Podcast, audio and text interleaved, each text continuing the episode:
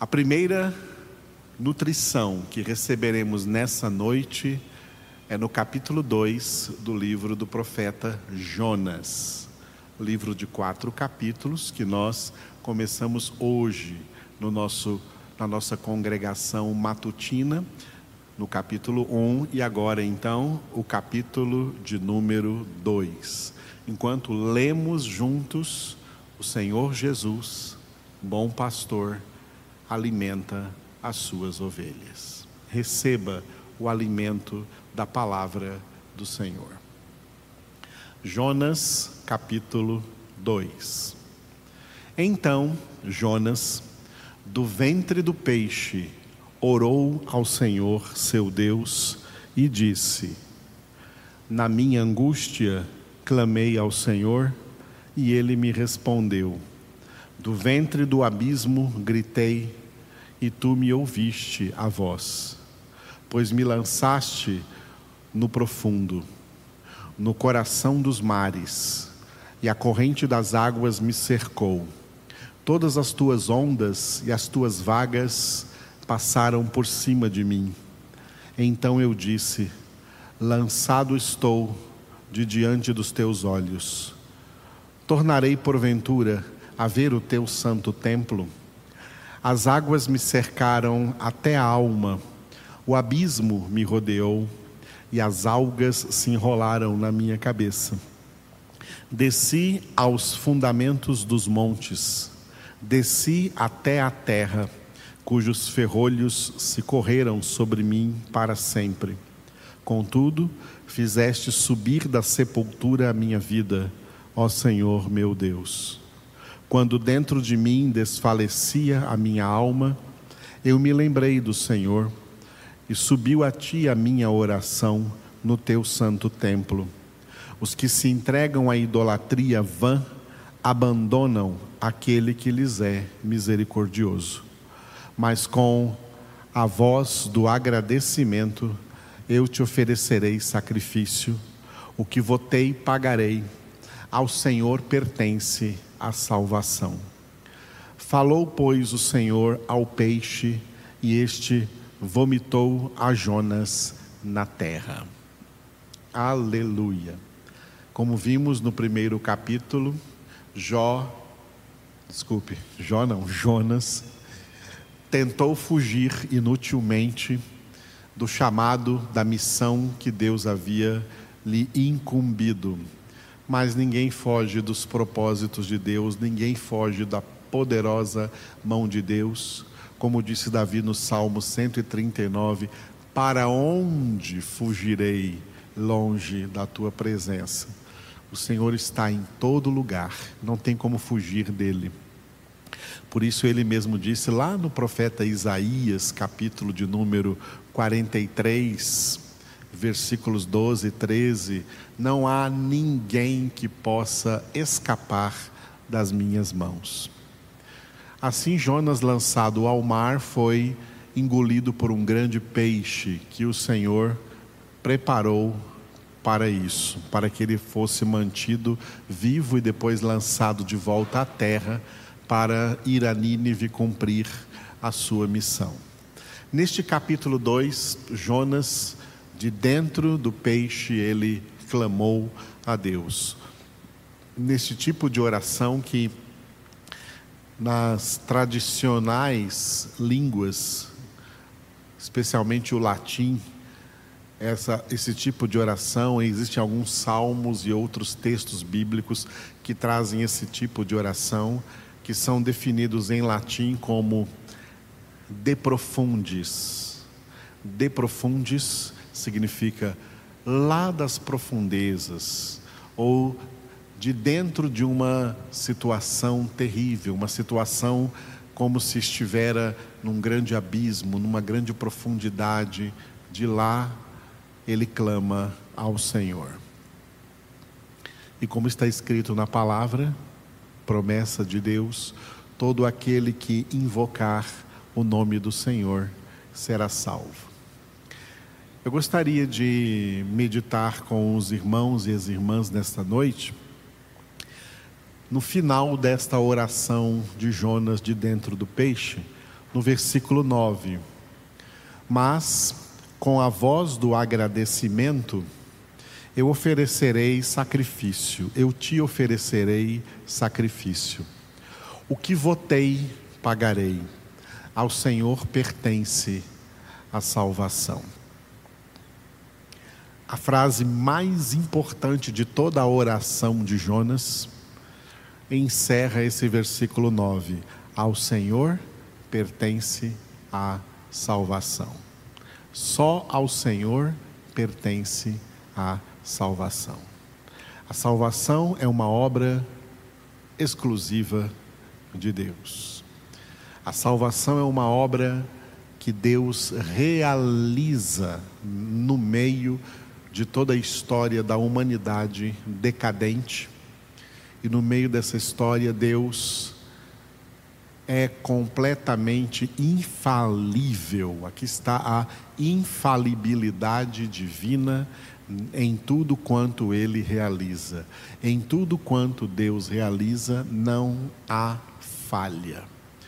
Por isso que todas as pessoas que Deus em Cristo escolheu antes da fundação do mundo para serem santos e irrepreensíveis, ou em outras palavras, para serem salvas, elas serão salvas, porque nesta obra da salvação de cada uma dessas pessoas, de cada um desses eleitos de Deus, é o próprio Deus quem age. Por isso ele mesmo disse no contexto de Isaías 43, 13, que é importante ler do versículo 11 até o versículo 13, terminando no versículo 13, ele diz: Agindo eu, quem impedirá? É Deus quem opera a salvação. Nenhum homem opera a salvação em outro homem. Nenhuma instituição opera a salvação em quem quer que seja. Nenhuma religião opera salvação nos seus adeptos. O único que opera salvação é Deus, porque ao Senhor pertence a salvação. Aleluia, isso é maravilhoso. E por isso o próprio Jesus disse: em João 14,6: Eu sou o caminho e a verdade e a vida, e ninguém vem ao Pai senão por mim. E o apóstolo Pedro, pregando em Jerusalém, declarou, Atos capítulo 4, versículo 12: Em nenhum outro há salvação porque debaixo do céu nenhum outro nome foi dado entre os homens pelo qual importa que sejamos salvos, a não ser o nome de Jesus. Ao Senhor pertence a salvação. Aleluia. Nesta oração final, aonde Jonas declara isso, ao Senhor pertence a salvação, Antes ele disse duas coisas interessantes sobre as quais nós temos que refletir. Ele disse: O que votei, pagarei. Ou seja, os votos que eu fiz, eu vou pagá-los. E ele fala sobre sacrifício. Eu te oferecerei sacrifício. Votos e sacrifícios. Começando pelos votos, né, nós temos que lembrar que fazer votos a Deus era uma prerrogativa do culto da antiga aliança e não faz mais parte do culto na nova aliança. Embora tenha muita gente por aí fazendo votos diante de Deus, fazendo campanhas votivas, as campanhas que se tornaram famosas nas igrejas desde o final da década de 80 para cá. Antes não existiam essas coisas, desde que o protestantismo começou desde o ano de 1517, nunca protestantes faziam essas campanhas que se tornaram famosas. Campanhas de sete dias de oração, por exemplo, sete semanas. Pega um dia da semana lá e a igreja oferece lá, por exemplo, quarta-feira, sete quarta-feiras de campanha, as sete quarta-feiras da vitória, e que ensina para as pessoas: você não deve quebrar a campanha, porque quebrar a campanha é, é quebrar o voto e aí você não ganha a sua bênção. Isto é uma doutrina herege, não é uma doutrina cristã. Fazer votos a Deus é algo que Deus tolerou e, de uma certa forma, Ele regulou esses votos para o povo da antiga aliança antes de Jesus. Depois da vinda de Jesus, nós não fazemos votos diante de Deus. Por quê? Porque pela obra da salvação, Deus é o nosso Pai. Sabe de tudo o que necessitamos e nós temos a toda a liberdade de nos achegar a Deus em nome de Jesus e pedir a Ele o que nós queremos ou o que nós precisamos e Jesus disse: Tudo o que pedirdes ao Pai em meu nome, Ele vos dará. Não precisa fazer campanhas, não precisa fazer votos. E o Novo Testamento tem dois textos muito específicos sobre votos. Um é Mateus capítulo 5, no Sermão da Montanha, quando Jesus disse que o seu sim seja sim e que o seu não seja não. O que passa disso vem do maligno. Foi nesse texto que ele falou que os votos não existem mais.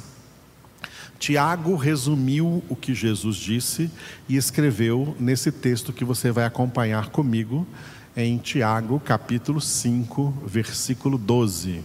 Tiago 5, 12. Acima de tudo, porém, meus irmãos, não jureis, nem pelo céu, nem pela terra, nem por qualquer outro voto. Antes, seja o vosso sim, sim, e o vosso não, não, para não cairdes em juízo. Nenhum outro voto, nem por qualquer outro voto, diz aqui nesse texto. Não fazemos mais votos. Portanto, essa doutrina que entrou nas igrejas com o nome de campanhas, fazendo votos para ganhar bênçãos, angariar bênçãos diante de Deus, isso é uma barganha, barganhando bênçãos em troca de votos ou em troca de sacrifícios que as pessoas façam. Esses sacrifícios são sacrifícios de tolos e esses votos não existem na nova aliança, no culto da nova aliança, na forma como nós hoje, lavados pelo sangue de Jesus, cultuamos a Deus. Cultuar a Deus é obedecer a palavra. E hoje, fazer votos é desobedecer a palavra. Portanto, é pecado. E o salário do pecado é a morte. Quem obedece a Deus não faz mais votos. Deus não quer nossos votos. Deus só quer a nossa obediência, a nossa sujeição. Sujeitai-vos, portanto, a Deus. E quanto a sacrifícios, apenas um sacrifício restou para nós que somos do Senhor. Tá? E tem duas palavras muito interessantes na Bíblia, que não é nenhuma dessas duas que eu vou ler agora, vou só citar. Uma delas está lá no primeiro livro de Samuel, quando Samuel disse para Saul: O Senhor prefere a obediência do que sacrifícios. Obedecer é melhor do que sacrificar. Obediência quero e não sacrifícios. Jesus também citou algo assim semelhante nos evangelhos, tá? Sobre sacrifícios em relação à obediência, Deus prefere a obediência. E em que devemos obedecer a Deus? Em toda a sua palavra. E falando de sacrifícios, o nosso sacrifício foi descrito de maneira inspirada pelo apóstolo Paulo em Romanos capítulo 12, versículo 1. Rogo-vos, pois, irmãos, pelas misericórdias de Deus, que apresenteis o vosso corpo por sacrifício vivo, santo e agradável a Deus, que é o vosso culto racional. Apresentar o corpo, mas o corpo vivo, portanto, o corpo dotado de alma e espírito. Isto significa a consagração de nosso ser a Deus no altar da obediência, para fazer a vontade de Deus, que é a nossa santificação. Vontade de Deus expressa no versículo 2, onde o verbo transformai-vos, a correta tradução será sede transformados. E não vos conformeis com este século, mas sede transformados pela renovação da vossa mente, para que experimenteis qual seja a boa, agradável e perfeita vontade de Deus. Em 1 Tessalonicenses 4, 3, Paulo disse qual é a vontade de Deus, a nossa santificação. Santificação essa sem a qual ninguém verá o Senhor como está escrito em Hebreus capítulo 12, versículo 14. O sacrifício que restou para nós fazermos é o sacrifício da santificação. Santifica a tua vida.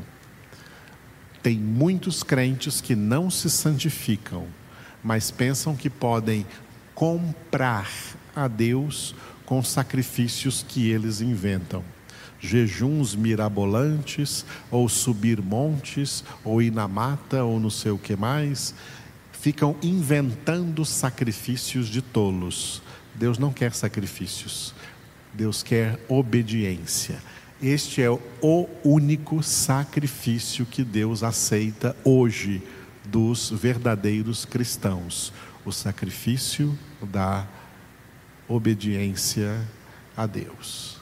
Obedecer ao Senhor e, como Jonas disse em Jonas 2,9, com a voz do agradecimento, oferecer a Deus o sacrifício da obediência. Não precisa fazer nenhum voto, votos não são mais aceitos diante de Deus e ao Senhor pertence a salvação. Aleluia.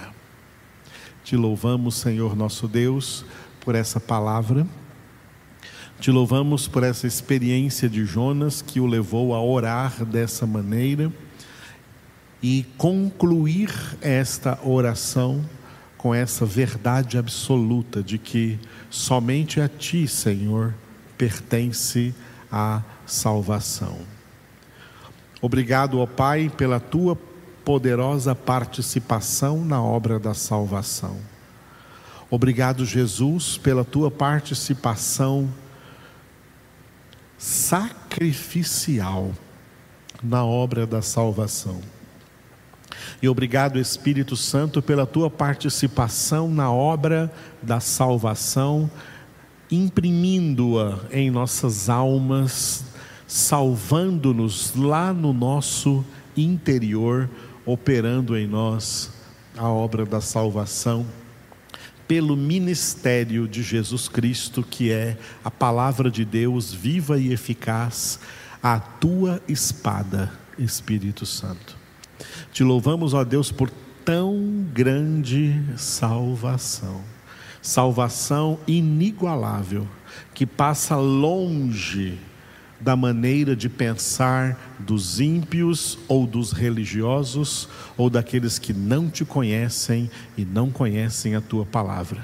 Somente na tua palavra nós temos, ó Deus, nós temos a pura e real doutrina da obra da tua salvação. A doutrina da soteriologia, a doutrina da salvação em Cristo Jesus, que não se encontra em instituições nem em religiões, mas exclusivamente no teu filho Jesus. Obrigado, ó Pai. É em nome de Jesus que nós invocamos hoje o teu nome dentro deste estado de salvação para o qual tu nos transportaste depois que nos libertaste do império das trevas. Te damos, Senhor, toda a honra, toda a glória e todo o louvor por tão grande salvação, por tão grande graça, por fazendo com que onde abundou o pecado, superabundou a graça da salvação em Cristo Jesus. Por isso damos a Ti, ó Deus, toda glória, toda honra e todo louvor. Aleluia.